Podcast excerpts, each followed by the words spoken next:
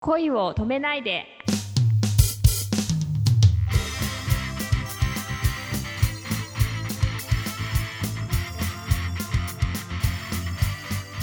こんばんはレイミーですこんばんは、くままるです。レイミーが小さい頃はどんなものを好んで見てました？え漫画とか、まあ、基本うちすっごい厳しい家だったんで、あ、そうみたいですね。はい、まずテレビうん。とか見られなかったしええ NHK です NHK のうん。はい。アニメとかは、まあ、なんか許されたアニメとかしか見られなかったから、い、や、やっぱ一番テレビがきつかったかもしれない。もうずっと家にいる時に子供にチャンネル権はないんですよ。だから実家に帰っても誰もチャンネル変えようとしないんですよね。テレビの今とかで。普通にニュースが流れてて、誰も子供たちは変えようとしないんですよ。すごいな。そういう家だから。でもそれが当たり前だからみたいな。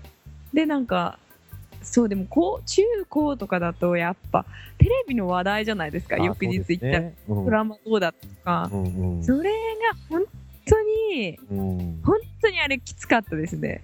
話題についていけないのが。ああ、なるほど。そう、でもお父さんすごい、あの、しっかりされてたんですね。そういうところで。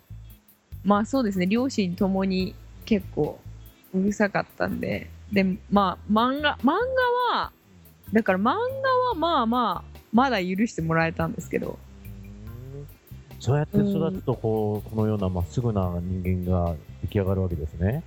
そうですね、ちょっと失敗しましたよね、親も。なぜなんでなんでなんで 佐藤家の失敗作なんですけど、私。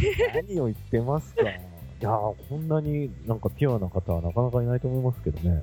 うん。そういうことにしといてください。うん、そっか。まあテレビとかでも、まあ悪い言葉を覚えたりとか、いじめとかもそこから覚えたりとかっていうのは結構あるみたいですからね。あ、そうそうそうそう。だからそういうのが多分、なんかそう悪影響を及ぼすだろうから、なんかそういうテレビは、俗なテレビは、まあ見ないみたいな。まあそうですよね。はい。でも結局さ、今の時代だと、あの、インターネットもあるから、あの、翌日の学校にテレビを見てなくても話題に乗り遅れることがだんだんなくなってくると思うんですよね。ああ、なるほどね。確かに。携帯電話でいろいろ見れちゃう時代ですしね。うんうんうんうんうんうん。そうなると今度、その溢れ出てる情報をちゃんと読み解いて理解できるように教えていかなきゃいけないんですよね。うーん。ななんだっけな、この間朝日新聞のコラムに載ってたけど、はい。えっと、20年後のあの大学入試の試験は、その知識知識を暗記して書くような答案じゃなくて、問題解決能力を測れるようなものにしなってるはずだっていう学者さんがいて、ほうほうほうほう。あ、でもそれって今足りない部分かもなって思いますよね。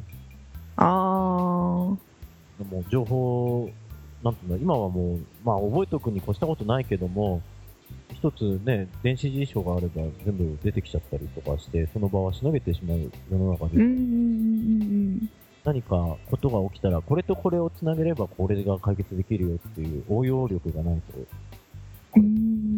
難しいうんなってうんことを言ってましたね。なるほど。いや、僕もそう思うなうん。うんうん だからそれこそ、自分の表現とかっていう部分では、あの、うんうん。ね、いろいろ A と B っていう経験をもとに、ええ舞台での消化された表現が結実するのかもしれないですからね。ああ、そうですね。そうそう。なんかごめんなさいね。こんな、ちょっと硬い話を今日はしてしまいましあ、いえいえいえ、いや、すごい興味深かったですた。あ、。そうですか。すいません。はい。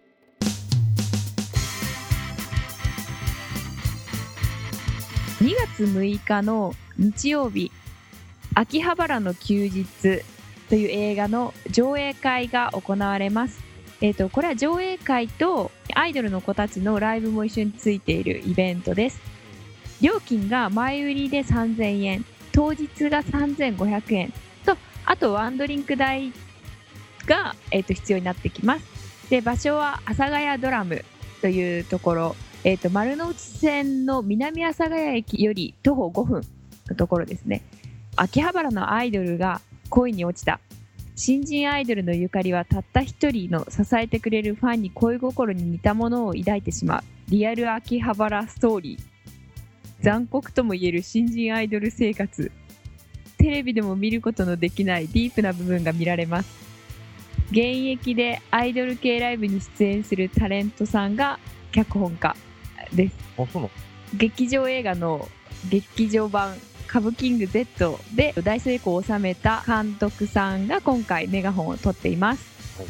DVD になった時には同時収録で「肉食系女子の春」と「クラスメート」っていうもので、えっと一緒に収録されるんですけどこの2つもその上映会の時には、えっと上演されますので3本一緒に見られてバンドやライブも見られるのでぜひ見に来てください。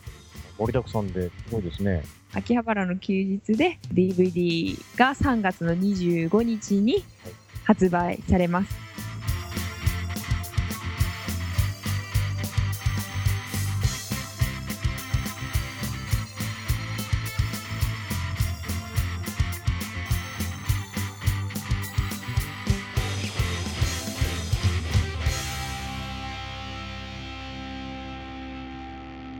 今日という日に感謝を。おやすみなさい。